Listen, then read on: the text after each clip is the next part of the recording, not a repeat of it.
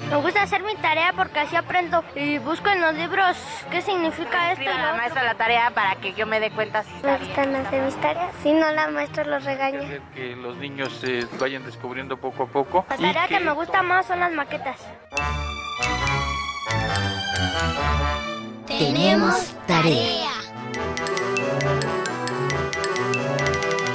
Un espacio para que papás e hijos podamos aprender más.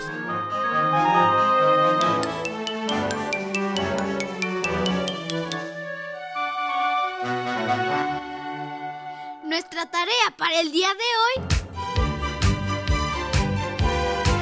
Conocer a una fundación que trabaja mucho para preservar especies mexicanas ¡Ay, qué padre! Vamos con unos chicos y no tan chicos que asistieron al evento de la Fundación en Xochimilco y que nos cuenten sobre lo que vieron, aprendieron y entendieron. 4155 1060. Hola, muy buenos días y bueno, como ya escucharon a la tía Cari, hoy vamos a platicar con nuestros amigos de la Fundación... Sí, es la Fundación de Conservación Ecológica Mictlán. Tú eres Omar, Yo soy Omar, mucho gusto. tú eres el director de la fundación. Así es. Y nos acompañan también Yasmín González ¿Qué tal? y Mucho gusto. Jonathan Miranda. Hola, ¿qué tal? Muy buenas tardes. Bueno, ¿se acuerdan de Jonathan? Si no les suena familiar la voz, traten de relacionarlo con unos ajolotes que anduvieron por aquí. Ah, pues es él, es Jonathan que está con nosotros. Bueno, voy a introducirles algo que pasó hace unas semanas en el que algunos de nuestros compañeros de Tenemos Tarea se dieron una vueltecita por Xochimilco para ir a, a ver a todos los animales que ustedes cuidan y que protegen ahí en, en su fundación. ¿Nos pueden contar así como muy brevemente lo que más les impresionó de ese, de ese paseo? Vamos con Aline. Lo que más me impresionó de este paseo a la Fundación Mictlán es la cantidad de personas que realmente están interesadas en este tema que es sumamente importante, que habla acerca de la extinción de los animales y cómo podemos prevenir que... Y realmente pues los animales estuvieron hermosos, fue una experiencia maravillosa. Livia. Lo que más me impresionó fue el búho. De verdad que tiene una mirada que, que te le quedas viendo y, y no puedes dejar de verlo. Eh, también había arañas, bueno, tarántulas para ser más específica, y también serpientes. Vi un xoloscuincle muy cerca, había visto anteriormente en el Museo Dolores Olmedo, pero no lo había podido obviamente eh, ver tan cerca. Eh, llegué justo en el preciso momento en que estaban adoptando un ajolote. Rápidamente vámonos con Maxi, que nos cuente qué fue lo que más le llamó la atención, lo que más le impresionó de esta visita a Mictlán. Para empezar, eh, obviamente lo más impresionante es ver a, tantos animales que, que en el día a día no se ven. O bueno, como nos explicaba Omar, que, que aunque tal vez los podamos encontrar en el día a día, no, no estamos tan atentos como para verlos. Ver a todos eh, convivir tranquilamente. Tienes eh, un águila Harris y, y un búho y al lado tienes un estanque de, de ajolotes y es una cosa, bueno, bastante impresionante. También la, bueno, la, la idea del proyecto es, es muy bonita, es muy interesante. Creo que también es- ha- habla mucho sobre conservar nuestras, nuestras raíces y, y nuestra cultura. Y bueno, creo que fue, fue una experiencia súper, súper bonita y, y creo que es un proyecto que, que tiene mucho futuro. Los invito a que escuchen parte de lo que sucedió en Mictlán. Una tarea muy divertida. Hola amigos, ¿cómo están? Bienvenidos nuevamente aquí a Cocoxcali Mictlán. Esta es su casa. Voy a, voy a comenzar dándole las gracias a todos los participantes. Hoy es el día de la inauguración de nuestra casa de salud.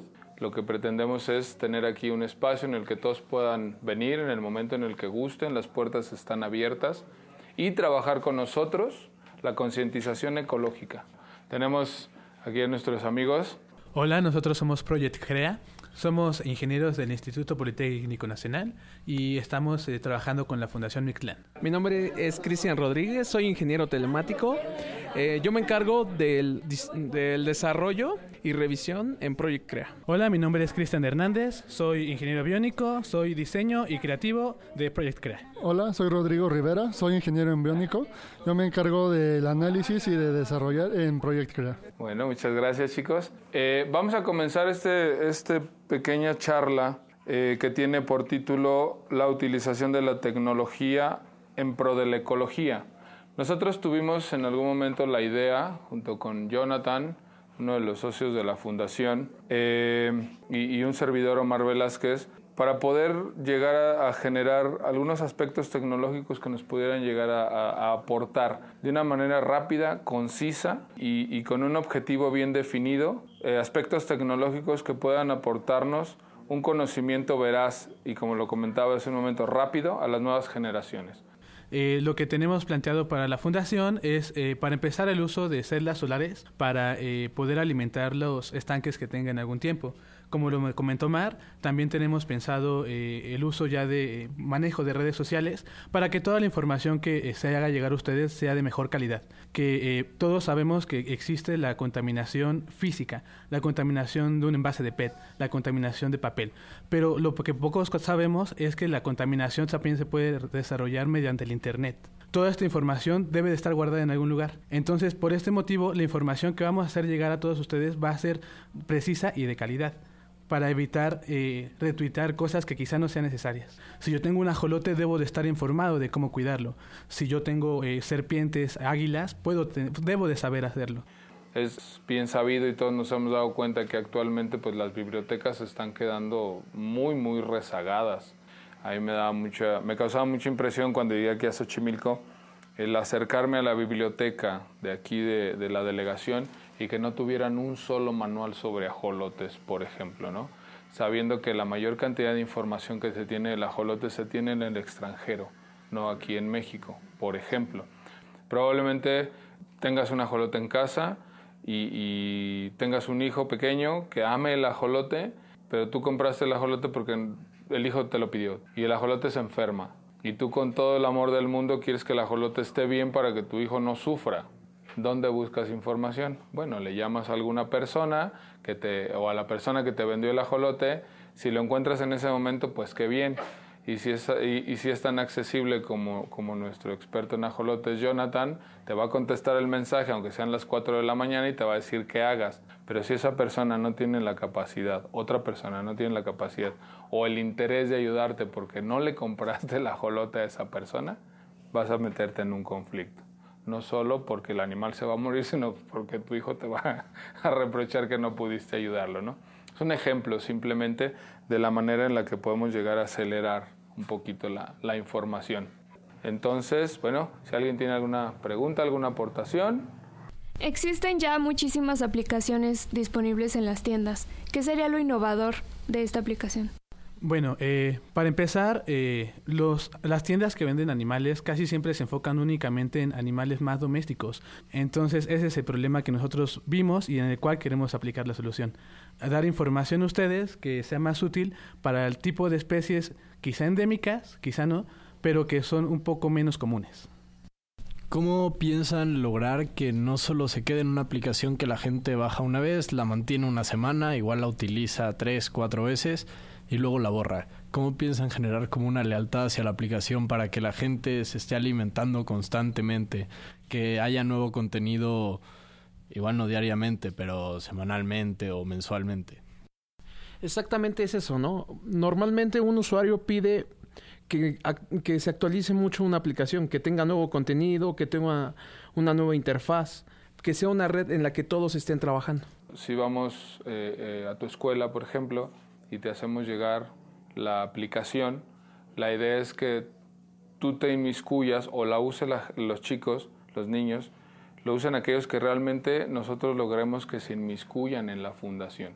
Podría ser, por ejemplo, seguir el progreso de, de, cierto ajolote o de cierta ave como, digamos, como una red social de, del ajolote. Exacto. Entonces, que tú, el ajolote que viste o el ave que, que tocaste, puedas seguir semanalmente cómo está, cómo va, si está creciendo, si... Okay. Ahora imagínate que te digo que una hembra de ajolote puede llegar a poner 1200 huevecillos y que no se ha documentado todavía cómo la hembra absorbe los espermatozóforos para hacer fértiles esos, esos huevecillos. Imagínate que pudiéramos llegar a subir ese video, que pronto lo vamos a hacer, estoy seguro, que podamos hacer ese proceso y que ustedes puedan verlo en la aplicación. ¿Sí? De eso se trata. Le diste exactamente al clavo. Adelante, por favor. Estos temas son difíciles de manejar porque involucran biología y no todas las personas tenemos los conocimientos adecuados. Entonces, ¿cómo van a sintetizar esta información para que sea accesible para todos? Se me estaba como antojando, no sé a nivel costo qué tan fácil sea, un juego tipo, no sé, serpientes y Harris, en vez de serpientes y escaleras. O sea, la serpiente te tira en, a nivel computadora, el Harris te, te eleva. No porque la serpiente sea mala, sino porque estamos utilizando un poco las condiciones de cada animal. Y que en la medida, vamos a suponer que me quedé muy clavada con el rollo de la basura que generamos, de lo que comemos. No sé, en la medida que tú caes en una casillita donde te tocan tres tetrapack de leche o cuatro de uniceles de no sé qué, vas para abajo, no sé, ya sé que no es condados, yo lo pienso todavía condados porque pues yo no nací, yo soy baby boomer, ¿no? Pero este, bien baby, o sea, yo soy viejísima. Y entonces se me antojaría como pensar en algún juego gancho, ya sé que ustedes dicen, de la asociación se forman parte de la red, pero yo creo que no estaría mal pensar que pueda venir de un lado y de otro, porque también puedes pescar a gente a partir de la red, a un chavito o algo, involucra a los padres, involucra a la escuela, creo que se puede alimentar de los dos lados. Y no sé qué tan caro sea hacer un juego de este tipo. Bueno, aquí, aquí creo que lo, lo importante es que mm, la, la app, la aplicación, la estamos pensando en un principio para información, ¿sí? Porque es más sencillo, es más sencillo informar en este momento eh, eh, basándonos en el trabajo que está haciendo la fundación. Pero a final de cuentas, obvio, eh, va a haber un proceso y luego una maduración y de ahí saldrán muchas cosas, ¿no? Muchas, muchas cosas. Lo que queremos ahorita es basar, fundamentar y centrar nuestro trabajo en la información para poder empezar a tener un cambio de pensamiento, un cambio de conciencia. Porque a final de cuentas, Mm, lo, digo, lo digo de esta manera, sí podemos hacer un juego, sí podemos intentar interactuar con los chicos, sí podemos intentar atraerlos de otra manera, pero lo prioritario es dejar de contaminar. Lo prioritario es dejar de tirar basura, lo prioritario es dejar de pensar como lo estamos haciendo. Si tú tienes alguna pregunta, la puedes subir a la aplicación y se te contesta. No, no se te contestó de la manera en la que tú pudiste llegar a entenderlo al 100%, mándame una foto. ¿Sí? mándame un video, ¿ok? Oye, que yo no sé de grados, yo no sé, ponlo así. Y tenemos uno aquí, te decimos cómo, te mandamos un video, te mandamos una foto. Es algo más o menos a lo que queremos llegar, que sea muy vivencial, que podamos llegar a trabajar. Pues es que la, la actualidad es así, ¿no? El Internet nos permite hacer todo eso, ¿no? Tienes algún amigo amiga, no sé, en otro país, y sencillamente abres una aplicación y lo estás viendo. A pesar de que estamos sumidos en, el día a día, en ganarte el pan, en tu trabajo, en tu escuela, hay mucho por ver. No nos damos un minuto para decir, vi una cucaracha, le voy a tomar una foto. Probablemente no la vuelvas a ver. Y son animales que van a sobrevivir cuando nosotros no estemos. ¿Y cuántas veces no encuentras un pajarito muerto y el proceso que tiene de descomposición más las hormigas que se lo están comiendo. Es hermoso. Como mexicanos, a final de cuentas, trabajamos todo ese aspecto de la muerte y también lo hemos ido dejando de lado. Le tenemos un montón de miedo al dolor, le tenemos un montón de miedo a la muerte y sin embargo la tenemos inherente a nosotros. ¿Vale? El ser humano nació para morir y no vemos esa belleza. No nos damos cuenta que gracias al darte cuenta que viste una cucaracha, que cuando tú la viste no le tomaste la foto y el que venía detrás de ti la pisó. Y es hermoso ver una cucaracha porque a final de cuentas está ahí, es parte de tu planeta, es parte de tu entorno. Y ves las hormigas que están comiendo el pajarito y te da igual. Pasas por un lado, encoges las piernas y haces y te vas. ¿Sí? Pero no te das cuenta de lo hermoso que es que esas hormigas puedan comer y el proceso que, se genera gracias a la simple muerte, por decirlo de alguna manera, de un simple pajarito. Todo lo que se alimenta en realidad, todo lo que viene detrás. No nos damos tiempo. ¿Alguien tiene alguna otra pregunta? Adelante, por favor. Eh, pues yo quiero hacer un reconocimiento y un agradecimiento a la Fundación Proyecto Mictlán. Eh, me parece que están haciendo una labor eh, indispensable ya. Y por eso agradecer también que, tienen la intención de, llevar esta, esta labor que no se queda en, solo la conservación, la preservación de, de las especies, sino acercar Mm, estos temas a la gente, ¿no? Y que se vuelvan temas de interés. Eh, ya que estamos en un punto en el que no solo es una cuestión de gusto, ¿no? Que la gente de pronto dice, ay, qué bonito animalito, ay, eh, como decían, de pronto ver a los animales en cautiverio y, decir, ah, qué interesante especie y darse la vuelta y, y cambiar de tema, cambiar de chip como siempre solemos hacer, sino darnos cuenta que, que es nuestra responsabilidad, que siempre ha sido nuestra responsabilidad, que no estamos solos como especie en el mundo, sino que todo lo que vamos haciendo va teniendo una repercusión. Y pues eso, agradecerles por, por la responsabilidad que están asumiendo por, por todos los demás y ojalá pues tengamos la, la disponibilidad, el amor y pues la, sí la disposición de, de asumir también esa, esa responsabilidad. Muchas gracias. Pues a nombre de la Fundación yo los invito a, tener esa, esa, responsabilidad en conjunto. Es más fácil hacer las cosas eh, eh, echándole la mano, como bien lo decimos los mexicanos, echándonos la mano entre todos, ¿no? Y esa responsabilidad de la que la compañera habla, la tenemos bien asumida la tenemos bien puesta, la camiseta, es más, la camiseta ni la traemos, traemos, el compromiso no lo traemos en una camiseta, lo traemos tatuado. Y somos un trío de locos, un cuarteto de locos que lo único que queremos es no tener protagonismo, no queremos sentirnos mejor que los demás, ¿sí? Yo en lo particular le quiero dejar un mundo mejor a mis hijos. Y mi idea del proyecto surgió por un comentario que en algún momento hizo mi hija. Sus palabritas fueron, papá, esto está hecho un desmadre. Y ahí se me sembró la idea de poder hacer algo. ¿Qué estoy haciendo? ¿Cómo contribuyo? Antes de que se me olvide también, si tienen alguna, algún pariente, algún amigo, vecino, que, tenga alguna, alguna eh, capacidad diferente, que crean que puede desempeñar algún papel aquí en la fundación, invítenlo a venir. Hay algunos, algunos trabajos que se pueden llegar a hacer acá con personas con capacidades diferentes y estamos trabajando en ello. Queremos generar un espacio en el que todos, un espacio totalmente incluista, en el que todos podamos trabajar. La ecología es de todos, no es una moda. Muchas gracias. Gracias, gracias.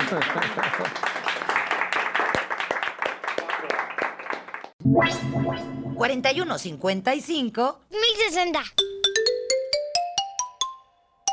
En cuanto al ajolote, lo que estoy más fascinada es su capacidad de regeneración. Representa gran parte de nuestra cultura mexicana, que son capaces de regenerar hasta células tanto de órganos y extremidades. Entonces, sería increíble que aplicaran esa capacidad de regeneración a los seres humanos pero lamentablemente esto también hace que estén en peligro de extinción ya que mucha gente se lo lleva fuera del país para estudiarlo. Mi ajolote tiene seis meses y es un ejemplar albino. El color albino es porque fue modificado genéticamente, entonces tienes que adaptarlos para que sean sigan su instinto natural de carnívoros.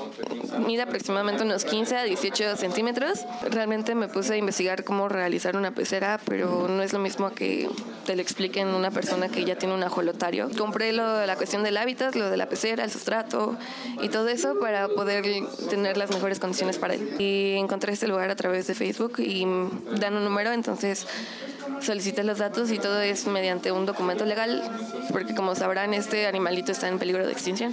4155 1060. Pues ya estamos de regreso y a mí me gustaría que mis colegas nos digan eh, qué opinan de lo que escucharon. O sea, Livia, Max, Aline fueron a esta experiencia por el ajolotario, pero ¿qué piensan a ti, Paco, Marianita? Paco.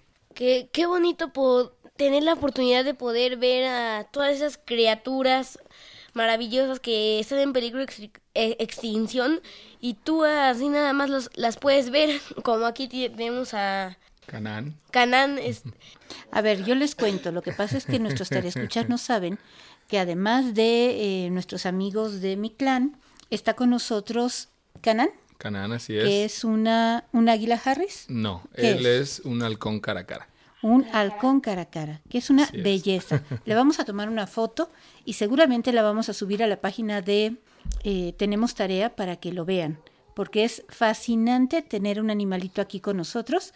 Y nos está acompañando también Eduardo Olivares, que él es coordinador de eventos y que durante un buen rato estuvo como buen soldado sosteniendo a sosteniendo a Canán. Canán. Max. Bueno, eh, volviendo a escuchar la, la plática, eh, quisiera retomar un par de cosas que, que olvidé hace, hace un rato. Y primero es, estuvo presente un, un Escuincle, que es, es un, un perro increíble, eh, que como bien dicen creo que se ha, se ha olvidado un poco. Es, es muy raro verlo y creo que le, le han restado importancia como, bueno, como la debería de tener, por ser un perro que que bueno, es eh, de los mexicanos y, de verdad es que tocarlo, verlo, es, es una experiencia increíble. Es un perro muy distinto a, a todas las razas que nos podemos encontrar. Y la segunda parte es que esta, esta, esta plática que tuvimos con Omar cuando nos dijo que, que a veces nos hace falta observar, me parece muy importante observar cómo una hormiga se, se come un pájaro en descomposición. Eh, observar todas estas formas de organización y, toda esta cadena alimenticia es, algo, creo que es algo muy bonito y que, y que, y que nos olvidamos, lo tenemos todos los días eh, frente a nuestros ojos y, se nos olvida de tanta distracción que tenemos por todos lados y, y nos hace falta observar y, y si no lo cuidamos creo que poco a poco se va a ir acabando como ya, ya está pasando hoy en día. sobre todo como ese, ese amor a la vida que se desprende, que se despierta cuando uno tiene la oportunidad de, de, de disfrutar con solo observarlo. Marianita. Pues yo creo que se ha de haber sentido muy padre eh, porque ver un Xoloscuincle, en mi caso yo nunca he visto, yo una vez, una vez vi un Xoloscuincle y me parece un perro muy bonito y pues verlo muy cerca se me hace, se me, me puedo imaginar que ha de ser una sensación muy bonita. Sí, claro. A ver, eh, Livia, ya que te escuchas a la distancia. Además de los animales, fue toda una experiencia porque había ahí un conjunto de personas que compartieron sus saberes con nosotros. También estaba una persona que pudo interpretar el, el solario azteca eh, y nos iba diciendo respecto al año que en el que nacimos, nos compartió qué animal eh, nos es asignado por año de nacimiento según el, el solario azteca. Fue una experiencia bastante sorprendente saber que soy un águila. Eh, no lo hubiera imaginado. Eh, y también eh, ser parte del ritual que hizo ahí para, para limpiar la casa y para darle la, la bienvenida. No estuvimos ahí adentro mientras hacía este ritual, pero sí percibí eh, como el aroma y todo lo que lo que la herencia prehispánica nos, nos ha regalado y a veces olvidamos. Entrando un poquito en, el tema, bueno, la, la Fundación Mictlan, como, como su nombre lo dice, pues básicamente trabaja también aspectos prehispánicos con los que el ser humano puede ir eh, generando un estado de conciencia con la información que nuestras eh, antiguas civilizaciones nos, dejaron. En ese sentido, sí, se limpió la casa, hicimos una saumación, tuve el, placer de, entonar el, caracol. Me, emociona mucho esta parte porque a final de cuentas esa parte prehispánica, esa parte del ser humano, esa parte de, nosotros los mexicanos es lo que nosotros realmente queremos también eh, ensalzar en, en, la labor de la fundación. Y la lectura del tonal a final de cuentas es lo que estamos nosotros, o bueno, Marilú, que es una de nuestras, nuestro más reciente fichaje, por decirle de alguna manera, en la fundación. Es una maestra en, esta, en este arte de la lectura del, del tonal y nos, nos, lleva un poco a esa parte de la, de la singularidad que nosotros estamos buscando en cada niño y en cada joven que nos visita y sobre todo reflejarlo ya en las personas adultas, ya en, en aquellas personas que tenemos cierta edad y que a final de cuentas pues no, nos es difícil, nos es difícil a veces no, no sumirnos en, como ya lo comentábamos anteriormente, eh, en ese día a día, en ese, en ese vorágimen de buscar el, el sustento para nuestras casas. ¿Tú qué te llevaste de gran mensaje de haber ido, de haber estado en mi clan? Me llevé un gran mensaje en cuanto al cuidado de nuestra naturaleza, el que la naturaleza nos brinda una enorme flora y fauna, que los animales realmente se tienen que valorar demasiado. ¿Por qué? Porque tú puedes estar aquí, pero al otro lado del mundo pueden estar extinguiéndose animales de gran importancia en las cuales pueden haber hermosas experiencias, son animales hermosos y la verdad yo me llevé como experiencia aprender a valorar y aprender a cuidar la flora y la fauna que tiene nuestro país. Max, ¿qué te llevaste? Además de este asunto que nos comentaste que es esencial de aprender a observar. Eh, bueno, también me, me encuentro que, que soy eh, totalmente ignorante en, la, en relación a la, la cultura prehispánica y, me di cuenta que es algo que, como te digo, no sé absolutamente nada de eso.